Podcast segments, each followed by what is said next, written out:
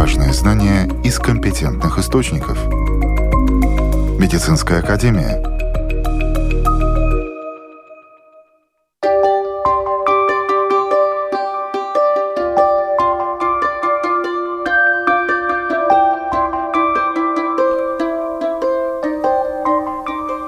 Здравствуйте, с вами Марина Талапина. Сегодня в выпуске.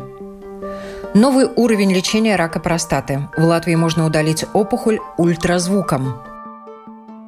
Аллергий огромное множество. Какие из них можно выявить в лаборатории? Как лечить депрессию? Об этих темах далее более подробно. Наша страна находится в группе государств с высокой смертностью от рака предстательной железы. Но надежда улучшить ситуацию есть. В Латвии начали удалять онкологические образования при помощи ультразвука. Операции проводятся без разрезов и крови. Пациент может вернуться к привычному образу жизни уже практически через сутки. Помимо явной выгоды для здоровья пациента, это может сэкономить большие деньги государству.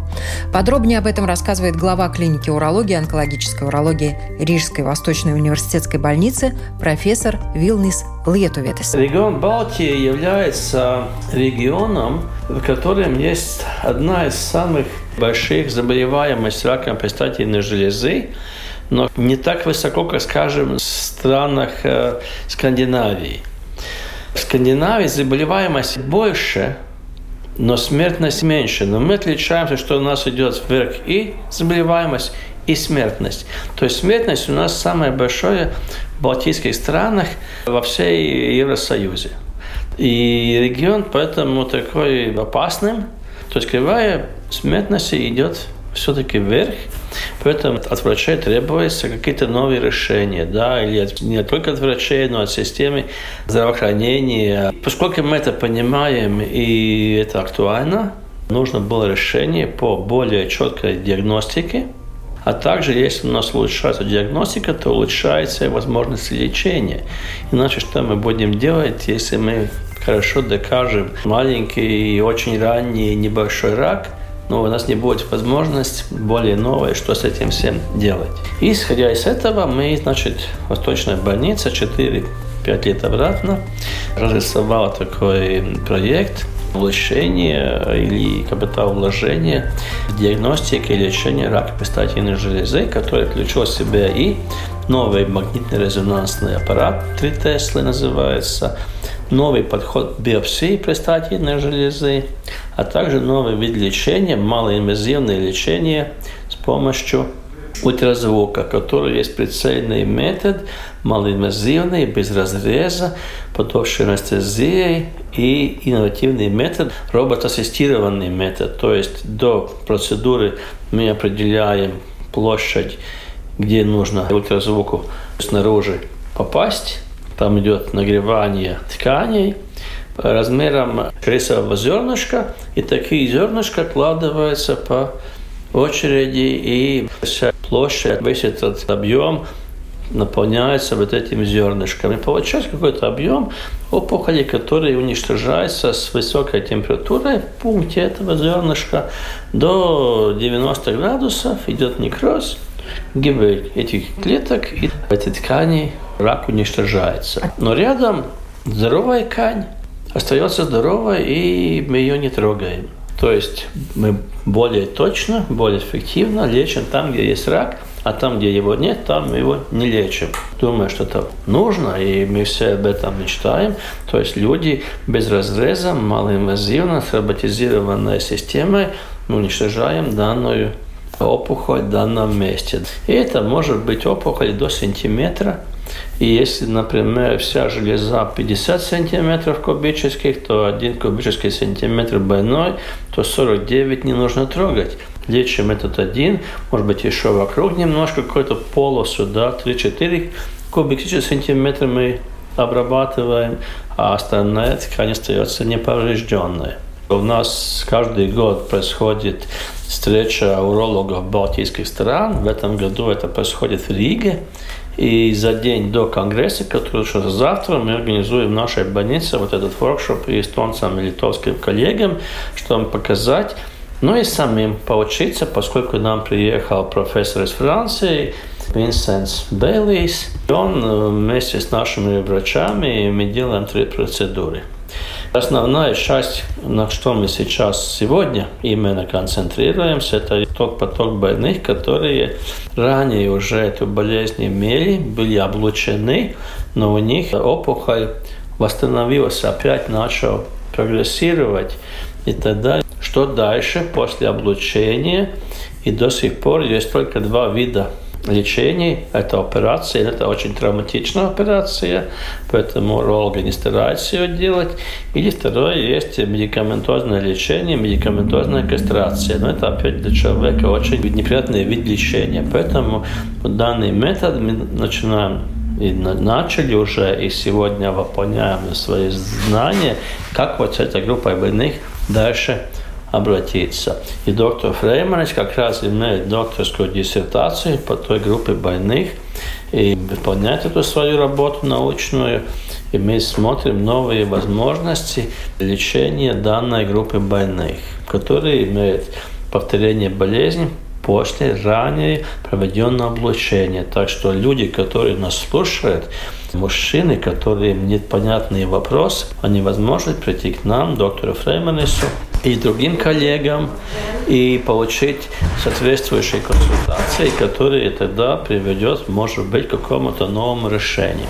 Хотелось бы еще про эту процедуру сказать, про эту операцию, что она, помимо того, что малоинвазивна, она безболезненна. То есть у человека нет боли. Да, то есть это как любая операция проводится в операционном зале под наркозом а после операции нет разреза, после процедуры нет разреза, поэтому нет этих болей, как обычно после операции они есть. И, соответственно, восстановительный период тоже быстрее? Восстановительный период намного быстрее, нет разрезов, нет крови, нет других побочных таких явлений. Есть некоторые другие, но это очень маленький процент, и врачи могут их э, рассказать и менеджировать в соответствии с надобностью. Новый метод лечения – большое подспорье как для врачей, так и для пациентов, особенно для тех, у которых онкологическое заболевание выявлено повторно. Таких больных около 20%. Рассказывает доктор-уролог клиники урологии и онкологической урологии Рижской Восточной университетской больницы Арвис Фрейманис. Пациенты за очень короткое время могут вернуться к своей обычной жизни, работе или другим необходимым обязанностям. Через неделю пациент уже полностью может проводить все свои ежедневные процедуры. Это, конечно, совсем отличается от восстановления после хирургической операции или лучевой терапии. Там восстановление может и длиться больше месяца. Вообще у нас много больных, которые повторно после облучения приходят к вам, возвращается заболевание? Šādi pacienti ir. Viņi ir visur pasaulē, viņi ir Latvijā. Pēc statistikas tie ir līdz pat 20% eh, pacientu, kur Такие пациенты есть. Они есть везде и в мире, и в Латвии. По статистике, у 20% больных, получивших лучевую терапию, в течение 8-10 лет рак простаты может появиться повторно. Поэтому пациентам, которые прошли лечение, регулярно нужно проверяться. Это действительно практически каждый пятый пациент. Мы здесь их видим. И если раньше наши возможности лечения были ограничены, лекарства, гормоны — это были главные методы, то сейчас аппарат, который удаляет опухоль ультразвуком дает дополнительную возможность, чтобы не надо было длительно употреблять только лекарства, а вместе лечить и вылечить эту повторно появившуюся болезнь.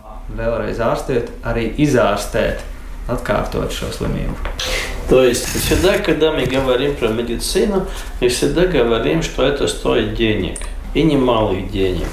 И тут есть очень обычный хороший подсчет – если мы даем все время непрерывно 7, 8, 10 лет медикаменты, то есть если врач назначает данному больному 7, 8, 10 лет медикаментозное лечение, медикаментозную кастрацию, то это влечет за собой называемую гормон-резистентную стадию, лечение которого обходится государству очень дорого. По нашим подсчетам, когда мы эту аппаратуру и проект писали, получается, что такой один больной, только медикаментозное лечение, то есть оплата таблеток и лекарств, выходит 78 тысяч евро. То есть если мы в год это тратим, это большие деньги, и это есть те миллионы, которые у нас не хватает. Поэтому нам нужно искать более эффективные, но более такие дешевые методы лечения, которые не будут спрашивать такие большие вложения. И это не только прогресс в медицине, я хотел бы сказать, но я хотел сказать, что это по деньгам прогресс. Да, то есть это будет более дешево, нежели лечить этими таблетками, лекарствами. Наша проблема, которую вы обозначили в начале по поводу смертности высокой от онкологии простаты, ну, это проблема всей нашей онкологии, приходит на поздних стадиях, правильно? Исходя из этого, если приходит уже с большой проблемой, ну, когда уже не один сантиметр, а когда гораздо больше, на этом аппарате эту большую проблему тоже можно решать? Значит, на этом аппарате большой проблемы не решается, потому что если есть уже запущенные стадии метастазами, это нельзя делать и лечить, потому что данный метод лечит только такие опухоли, которые локализованы внутри железы, они небольшие и найдены на профилактических осмотрах. Тогда мы можем помочь очень эффективно, покуда человек ничего не чувствует. Но покуда он уже начинает что-то чувствовать, это уже поздно. Ну, аллегория может быть, наверное, связана с э, техосмотром автомобиля. Например, каждый год мы едем на техосмотр, и каждый год какой-то там мужчина, эксперт, проверяет наши автомобили, поднимает ее на подъемник и смотрит, там тормозной шланг у вас треснул. Уважаемый господин, поменяйте свой тормозной шланг, и только приезжайте еще обратно. И мы же никто не говорим, тормоза заработает, что вы к нам придрались. Мы послушно едем и меняем тормозной шланг. Хотя мы ничего не чувствуем, тормоза работает. Потому что мы понимаем, что когда мы почувствуем, что тормоза не работают, мы попадем в канаву. Но тогда будет машина в канаве, самые разбитые, машина может быть непоправимая, и исцеление или почти невозможно. Почему такое мышление мы понимаем при автомобиле, а люди сами к себе это не понимают. Спорят, почему медики говорят что-то делать, если я ничего не чувствую. Это такой, ну, абсурд маленький, но такая действительно ситуация есть. Единственное, что мы тут можем, мы можем всех призывать все-таки приходить тогда, когда ничего не чувствуем, Спросить у врача анализы, семейные врачи тоже устали, переработали, если иногда забывают. Но каждый может спросить, если он это знает, и тогда это будет уже лучше, шаг вперед. Поэтому я всех и людей, во-первых, мы разъясняем ситуацию, а второе, просим после 50 или 45, как каждой группе, прийти к врачам и проверяться.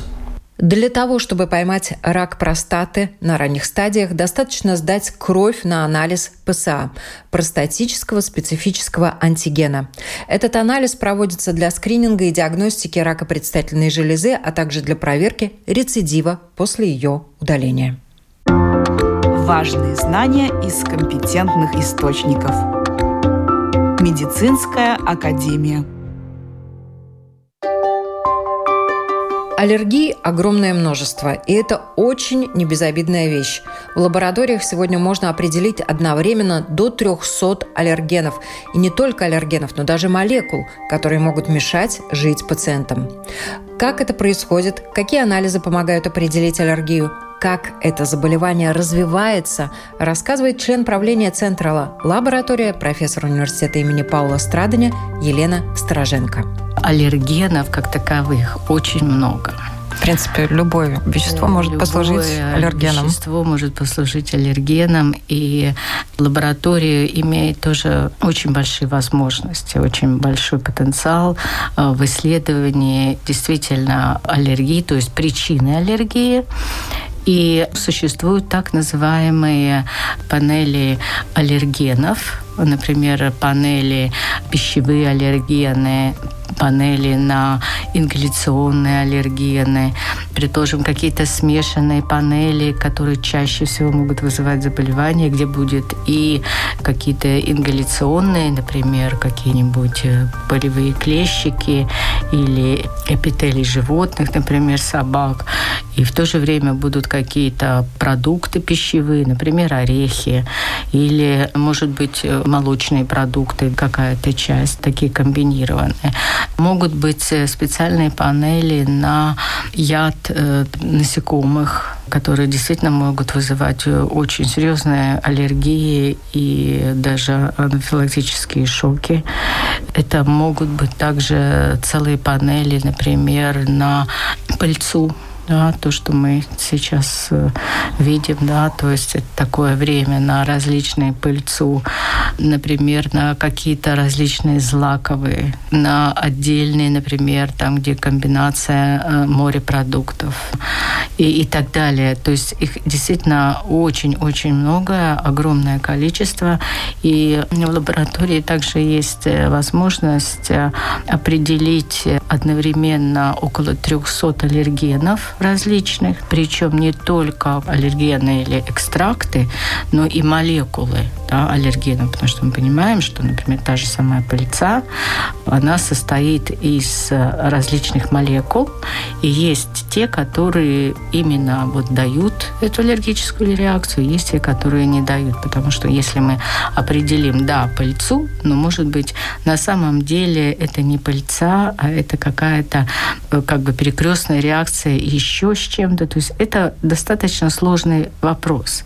Говоря вообще об аллергиях, да, это, ну, не такая безобидная вещь, это достаточно серьезная вещь, потому что как происходит вообще вот эта аллергическая реакция, как она появляется. Вначале человек э, подвержен влиянию какого-то аллергена может быть, на каком-то таком на латентном уровне, незаметном уровне происходит сенсибилизация, то есть такая вот гиперчувствительность на что-то, которая еще не дает такую классическую аллергическую реакцию, как какую-нибудь там ринит или кожное да, высыпание, или еще что-то. В самых а сложных ситуациях удушья. Да, да, но это уже, да, действительно. А сначала идет такая вот постепенная э, сенсибилизация к чему-то, и постепенно наша иммунная система начинает на это реагировать. И она реагирует э, таким образом, механизм очень похожий, как мы реагируем на чужеродный вирус, э, бактерию. Здесь то же самое. Это для нас как бы такой возбудитель чужеродный, и человеческий организм начинает вырабатывать антитела к нему.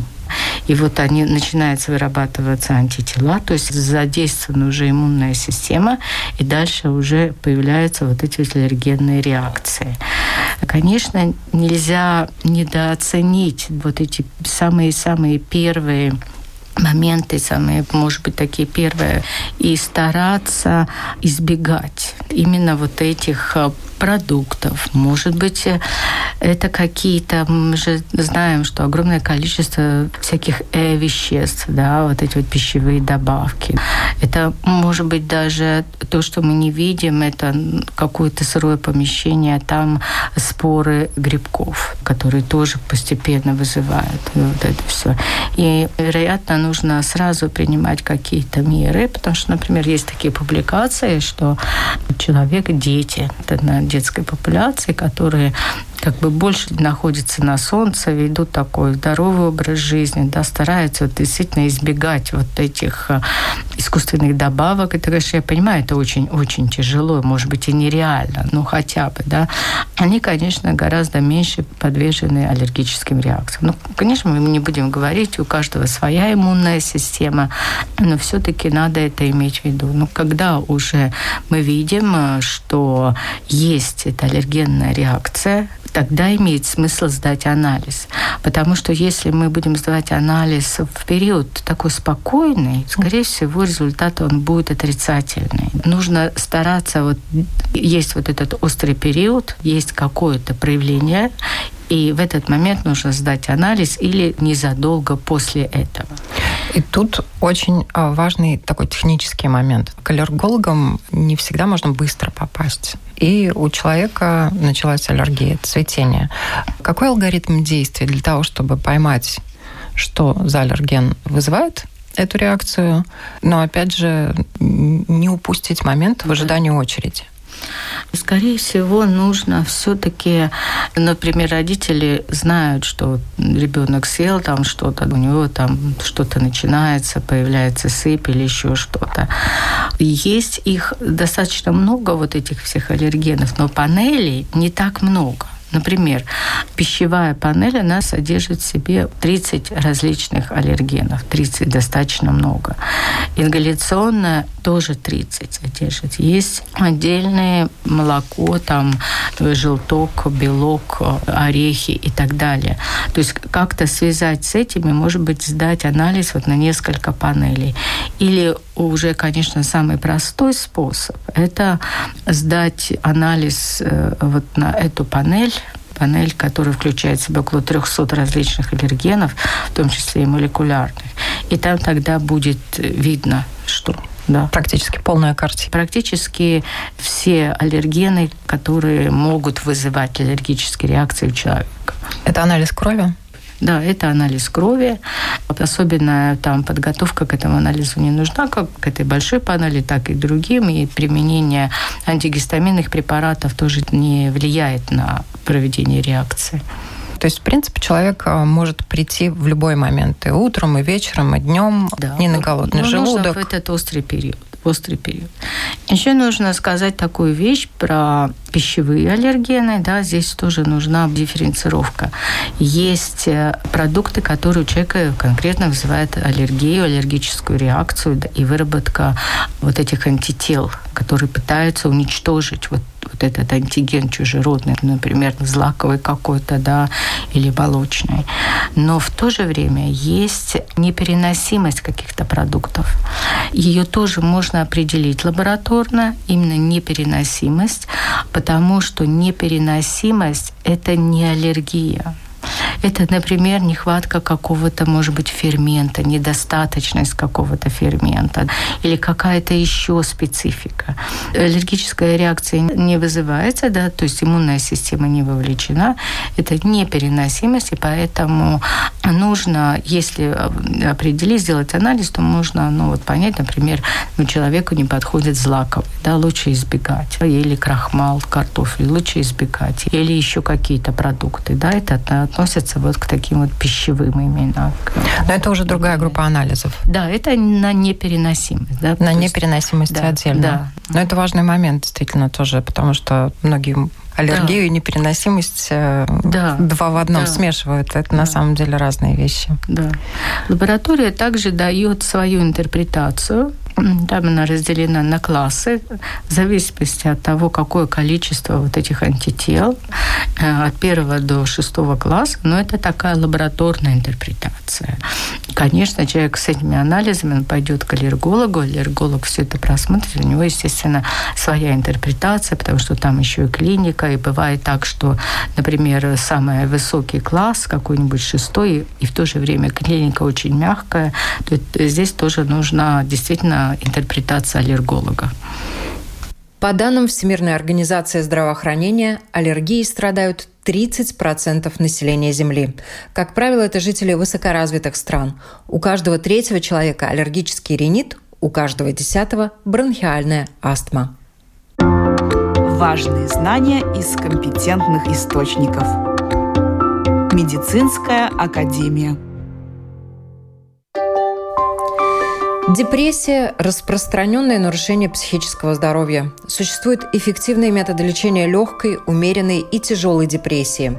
Когда надо обращаться к врачу и как проводится лечение, рассказывает доктор-психиатр, вице-президент Латвийского общества психиатров профессор Марис Таубе. Он был нормальным, радостным, что-то интересовал, вдруг он ничего не хочет. Вот серьезные изменения в его. Изменения, конечно, в плохую сторону. Без какого-то такого, ну, повседневного повода, скажем так. Это не так, что я вот поссорился с кем-то там сегодня в трамвае, да, и мне сегодня нехорошее настроение. И долго. Две недели, три недели. вот это уже красные флаги, это уже надо, по крайней мере, звонить. Есть в интернете, можно заполнить тесты маленькие 5 минут, тест депрессии, тест тревоги, можно заполнить, уже увидеть. Да, люди уже приходят к врачу, они просто искали, не понимали, что с ним происходит, заполнили, увидели, что уже сигнал, что это уже депрессия. Да?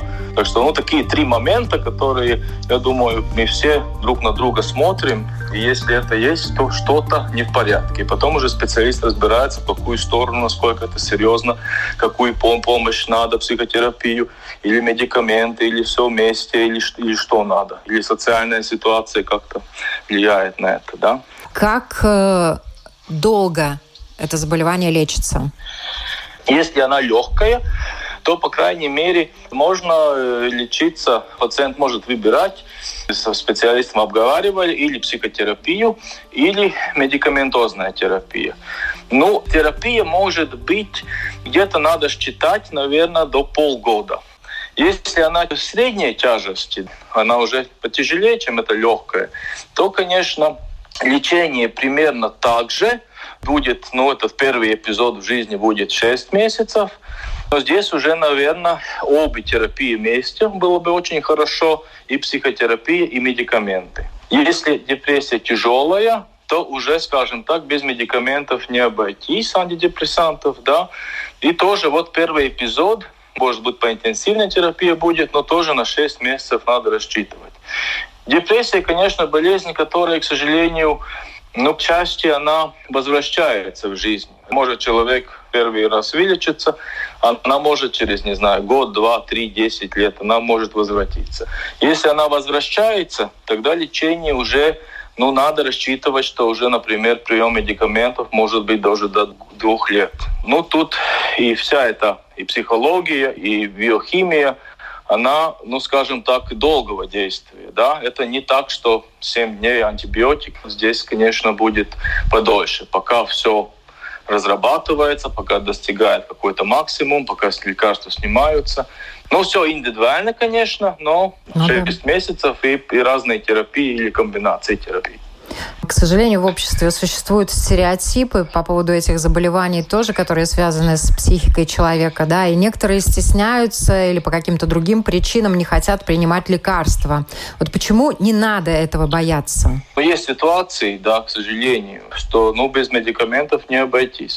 Конечно, в наши дни, э, ну, уже 90-х лет медикаменты развивались очень бурно, и сейчас новые медикаменты уже совсем ну, с малыми побочными или без этих побочных. Медикаментов много, есть выбор, да, который можно на каждого пациента, это уже работа психиатра, например, уже тонко найти именно тот медикамент, э, которым человек себя нормально чувствует, и ему эти медикаменты не мешают. Да. И, конечно, это можно сделать, да, это у меня, у меня очень много пациентов, я их именно работаю с депрессиями. Можно найти, человек приходит, и он говорит, я вообще понял, что годами ходил в этой депрессии. Да?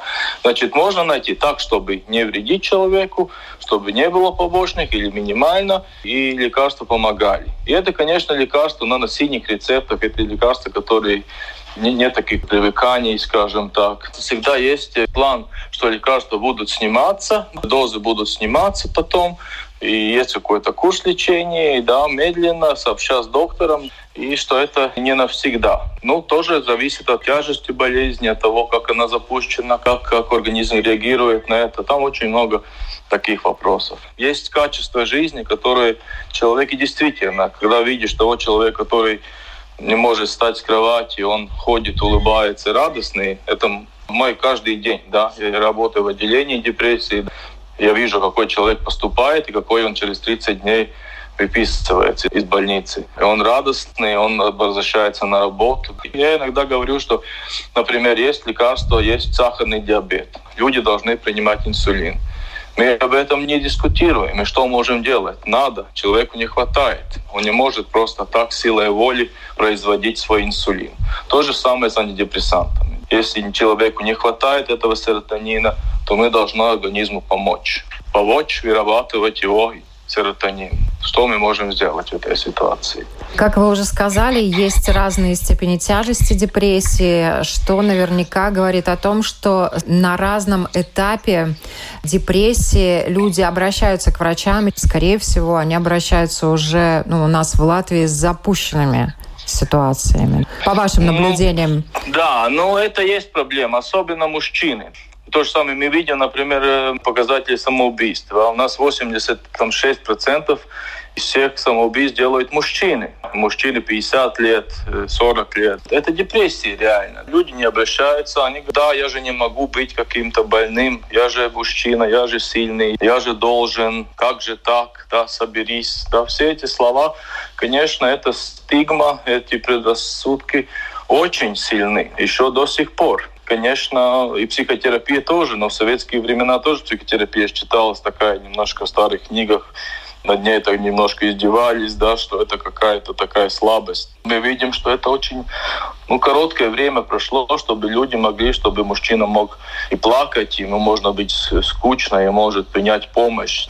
Но радует то, что новое поколение людей, вот молодые люди, даже, например, студенты, если у кого-то была какая-то проблема, например, там и депрессия, например, или у семьи, или у самого, они не стесняются этого, они готовы об этом говорить. Это уже другое поколение. Например, ну, в мое время, не знаю, там в ВУЗе говорить, то, что у кого-то депрессия, это, это уже, наверное, этот человек, ну, очень надо быть был смелым, да, все скрывали какие такие проблемы. А сейчас это уже немножко другое. Да, надежда есть, что, конечно, новое поколение, они более открытые, более заботятся о себе, и что, что эта ситуация будет улучшаться. Да, ну вот именно что такие люди, 50-60 лет, мужчина, я же там сильный, я же такой, я же не могу. Кончается это все, он повесился. Человек с любым типом депрессии может выздороветь ну, скажем так, сто процентов обещать, что все депрессии, есть всякие статистики, я не хочу людей пугать, то, конечно, ну, не все депрессии можно вылечить. Но, например, как ну, я работаю, и в отделении мы работаем, и, и вообще психиатр работает, конечно, мы видим, что каждому человеку можно помочь. И даже там, если очень серьезно, ну, если мы не можем победить нашего противника, мы можем приспособиться к нему, мы можем как-то... Приручить его. Приручить его, скажем так. Да? Так что есть возможность. Я, я хочу сказать, что каждому есть надежда на вылечение, на улучшение, но сто процентов так обещать не могу, но то, что мы видим, никто не уходит хуже, чем поступает, и обратился, тогда уже лучше будет всегда. Согласно оценкам экспертов, депрессией страдает 5% взрослого населения мира. С вами была Марина Талапина. Берегите себя и будьте здоровы.